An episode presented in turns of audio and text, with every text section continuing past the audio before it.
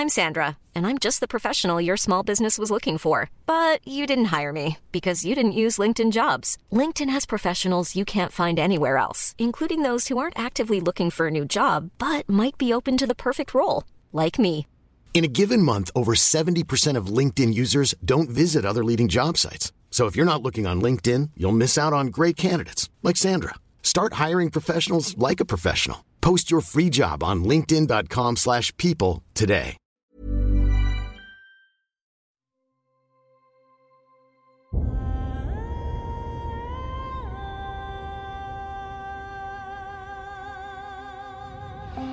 Einschlafen mit Tolkien ist dein Einschlaf-Podcast aus der epischen Welt von Der Herr der Ringe.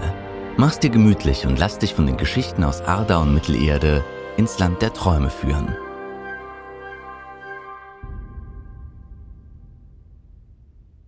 Einschlafen mit Tolkien. Heute Die Gefährten Teil 2. Frodo, Sam, Merry und Pippin. Frodo Beutlin Frodo Beutlin gilt als der berühmteste Hobbit der Geschichte von Mittelerde. Er brachte den einen Ring unter größten Strapazen als Ringträger zum Schicksalsberg nach Mordor, konnte ihn dann jedoch nicht in die Flammen werfen. Nach dem Ringkrieg war er einer der drei Hobbits, denen die Ehre zuteil wurde, in den Westen nach Aman zu segeln. Biografie Frodo ist der Adoptivsohn und Neffe von Bilbo Beutlin, der einst den Meisterring fand und ihn später an seinen Neffen weitergab.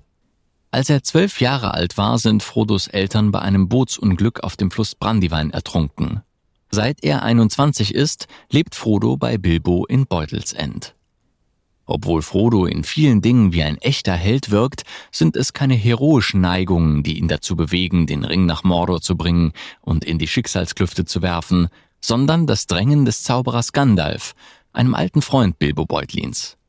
Aus dem Auenland fortzugehen fällt ihm schwer, da aber seine Heimat bedroht wird, tritt er die Reise schließlich doch an. Dabei beweist er große Tapferkeit und Zähigkeit, obwohl der eine Ring immer mehr an seinen Kräften zehrt und zunehmend schwerer wird, je näher Frodo seinem Ziel kommt. Unterwegs wird er mehrfach fast getötet. Das erste Mal von einem Ringgeist auf der Wetterspitze. Die Wunde wird von Elrond in Bruchtal behandelt. Beim zweiten Mal verhindert nur das Mithrilhemd seinen Tod, als er von einem Ork in Moria angegriffen wird. Eine dritte ernsthafte Verletzung fügt ihm der Giftstachel Kankras zu, einer Riesenspinne, die in einem Tunnel oberhalb des Passes von Kirith Ungol haust. Zuletzt ist Frodo nicht imstande, den Ring in der Samath Naur, dem Stollen des Schicksalsberges, ins Feuer zu werfen. Gollum, der frühere Ringträger, der sich Frodo und Sam vor Mordor halb freiwillig, halb unfreiwillig angeschlossen hat, nimmt ihm die Entscheidung ab.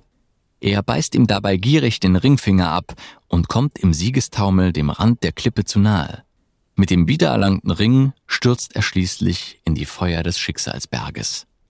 Nach dem Sieg über Sauron kehrt Frodo ins Auenland zurück. Auf dem Weg dorthin macht er Station in Bruchtal, wo ihm Bilbo das rote Buch der Westmark übergibt, welches Frodo um den Bericht seiner eigenen Abenteuer ergänzt. Zurück im Auenland erwartet ihn schon Saruman, der das Auenland geknechtet und verwüstet hatte. Doch Frodo, Sam, Pippin und Merry schaffen es, das Auenland zu befreien. Danach vertritt er den Bürgermeister, bis dieser sich erholt hat und zieht daraufhin nach Beutelsend zurück, wo er mit Sam und dessen Frau Rosi wohnt. Schlussendlich reitet er auf dem Pony Streicher zu den grauen Anfurten und fährt zusammen mit Bilbo Beutlin und den Trägern der drei Elbenringe in den Westen. Samwise Gamgee Samwise Gamgee, genannt Sam, ist der Sohn von Bilbo Beutlins Gärtner Hamfast Gamgee. Für Tolkien war Sam die wichtigste Gestalt in der Geschichte, denn nur durch Sams Treue und Loyalität wurde letztlich das gesamte Unterfangen getragen. Sam ist der am genauesten gezeichnete Charakter, bemerkte Tolkien in einem seiner Briefe.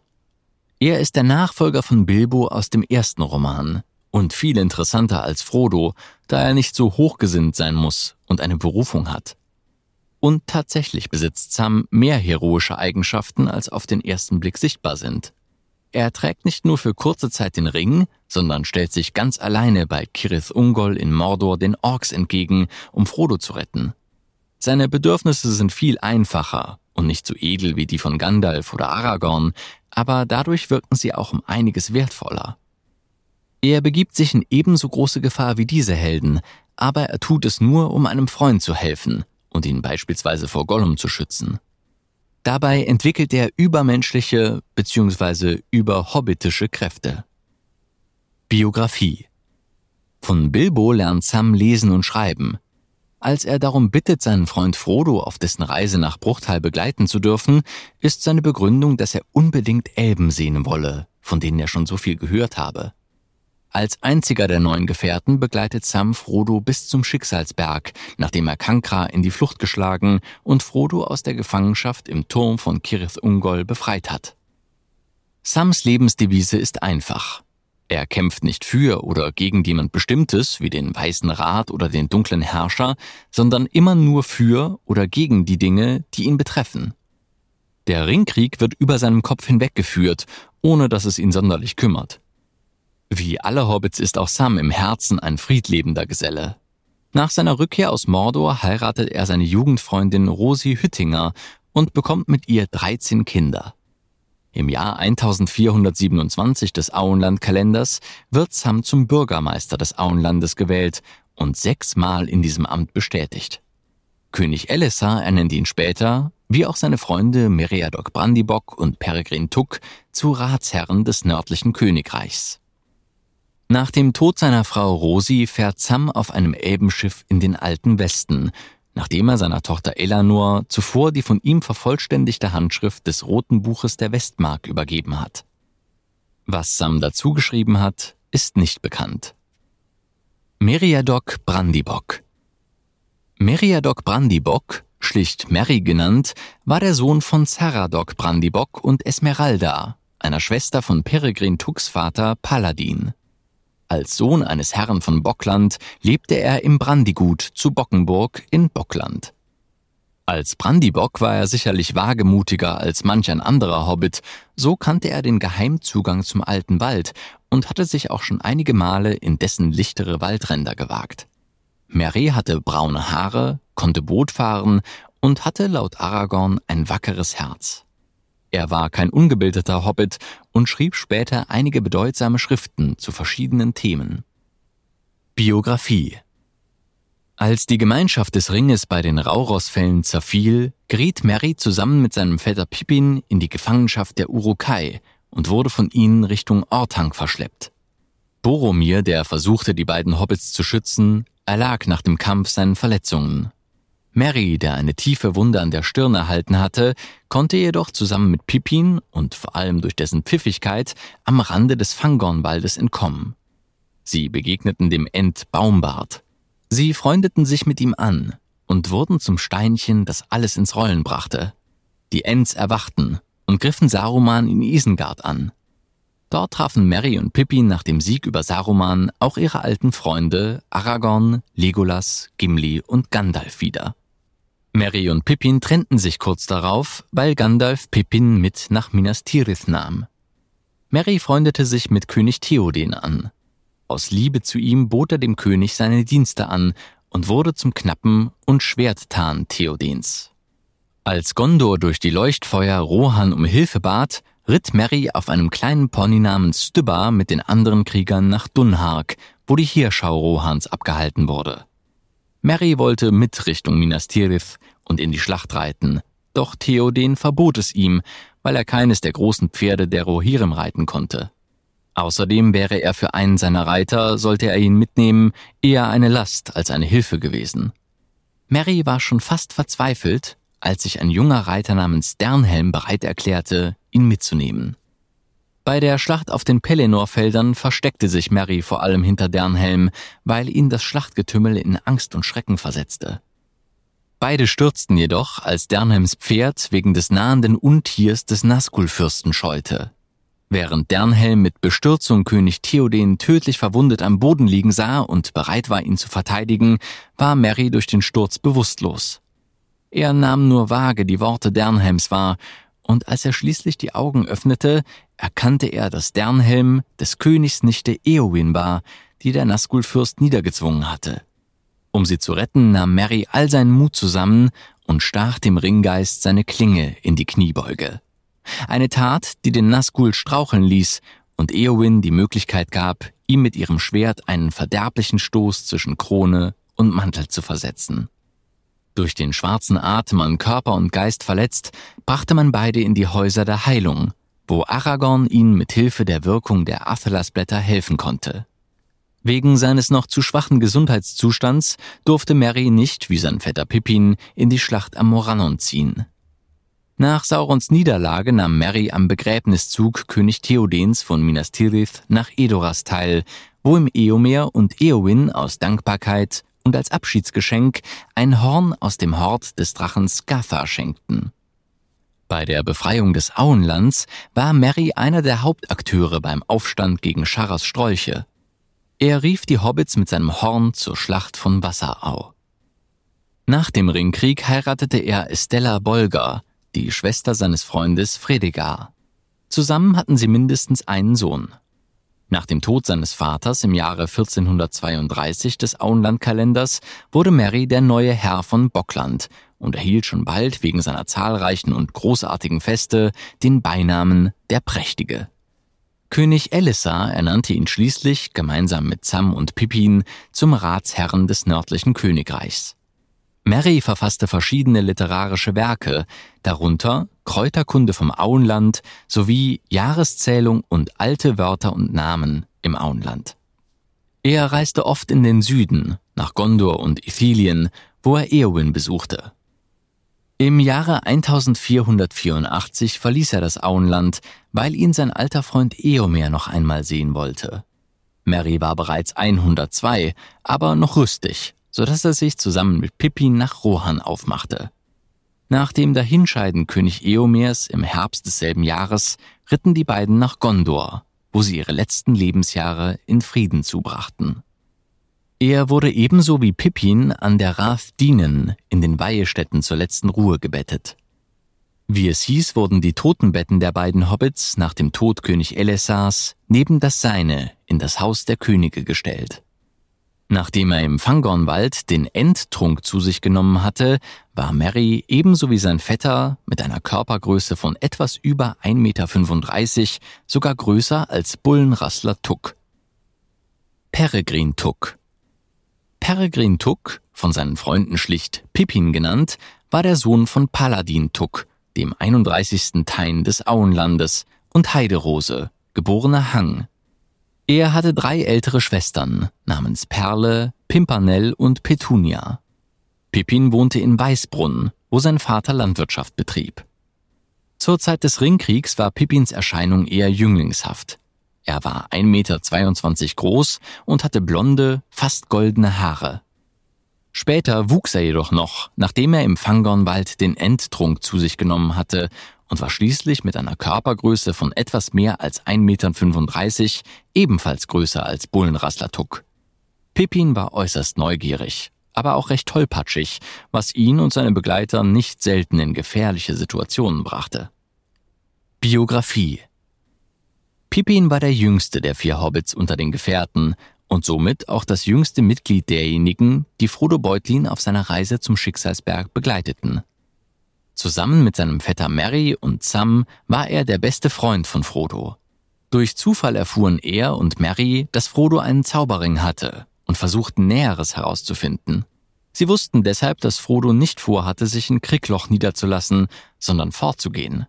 Auf dieses Abenteuer wollten sie unbedingt mit, weil sie Frodo nicht mit der Bürde des einen Rings alleine lassen wollten. Pippin begleitete Frodo gemeinsam mit Sam auf dem Weg durch das Auenland, wo sie zum ersten Mal den schwarzen Reitern begegneten, doch sie erreichten schließlich das Haus in Krickloch, wo Mary sie bereits erwartete. Die Flucht von Krickloch durch den alten Wald endete für Pippin und Mary fast tödlich, denn sie wurden vom alten Weidenmann gefangen genommen. Tom Bombadil konnte sie jedoch retten. Auf dem weiteren Weg wurden sie von Grabunholden gefangen genommen und entkamen abermals mit Toms Hilfe nur knapp. Dort erhielt Pippin auch seinen Dolch, den er später Trollfluch nannte. Im Gasthaus zum tänzelnden Pony zu Bree versuchte Pippin unvorsichtigerweise das Ende von Bilbo Beutlins Geburtstagsfeier zum Besten zu geben. Frodo zog schnell die Aufmerksamkeit auf sich. Dies endete damit, dass er aus Versehen den einen Ring aufsetzte. Nach der Ankunft in Bruchtal fand Elrons Rat statt, und dank Gandalfs Fürsprache wurden auch Merry und Pippin in die Gemeinschaft des Ringes aufgenommen. Nach der misslungenen Überquerung des Rothornpasses bei der den Hobbits der Kälte droht Tote, kamen sie nach Moria. Dort konnte Pippin seine Neugier nicht zügeln und warf einen Stein in einen Brunnenschacht, wodurch die üblen Kreaturen der Minen aufgeschreckt wurden, darunter neben den Orks wohl auch der Balrog. Als die Gemeinschaft des Ringes bei den Rauros-Fällen zerfiel, geriet Pippin zusammen mit seinem Vetter Merry in die Gefangenschaft der Urukai und wurde von ihnen Richtung Orthanc verschleppt. Boromir, der versuchte, die Hobbits zu schützen, erlag nach dem Kampf seinen Verletzungen. Pippin nutzte zweimal die Gunst der Stunde und seine Pfiffigkeit. Bei einem Kampf unter den Orks konnte er ungesehen seine Fesseln durchtrennen, und in der Hoffnung, dass die Gefährten ihn und Merry retten würden, ließ er das Geschenk von Galadriel, eine Spange in Form eines Malornblattes, fallen. Dieses wurde später von Aragorn gefunden. Erst am Rande des Waldes Fangorn gelang es den beiden Hobbits, sich zu befreien. Sie begegneten dem Ent Baumbart. Sie freundeten sich mit ihm an und wurden zum Steinchen, der alles ins Rollen brachte.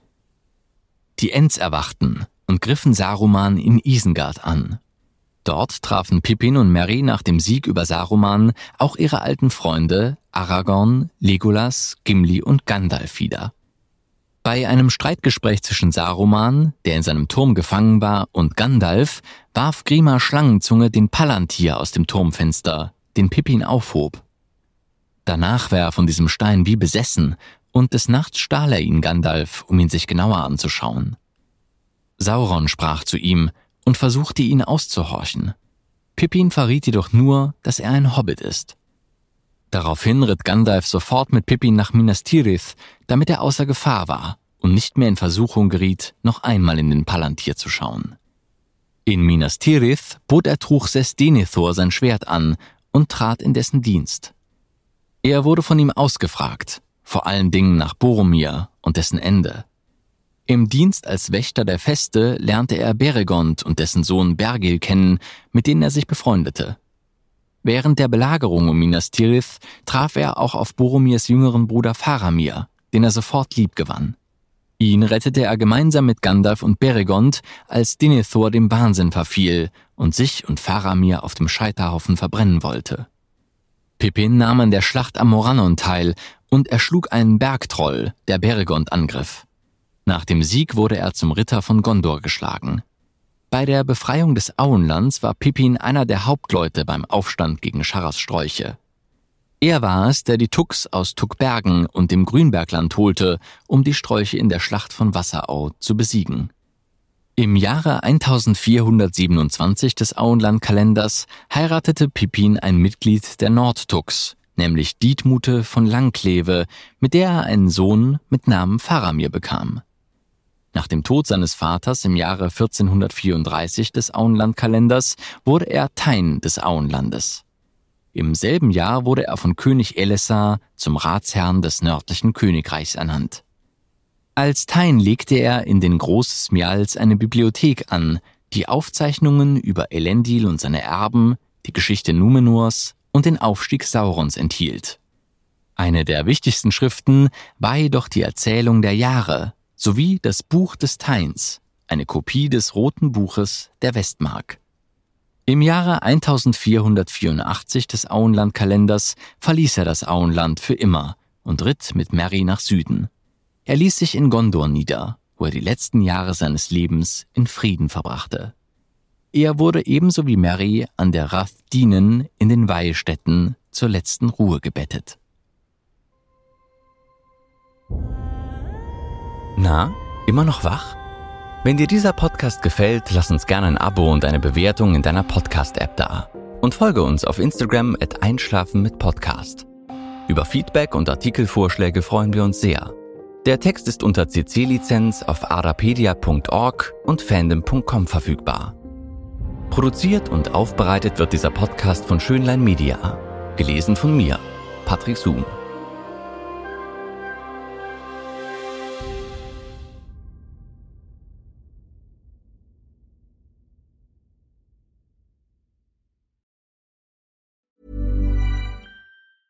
Ever catch yourself eating the same flavorless dinner three days in a row? Dreaming of something better? Well, HelloFresh is your guilt-free dream come true, baby. It's me, Kiki Palmer. Let's wake up those taste buds with hot, juicy pecan-crusted chicken or garlic butter shrimp scampi. Mm. Hello Fresh. Stop dreaming of all the delicious possibilities and dig in at HelloFresh.com. Let's get this dinner party started.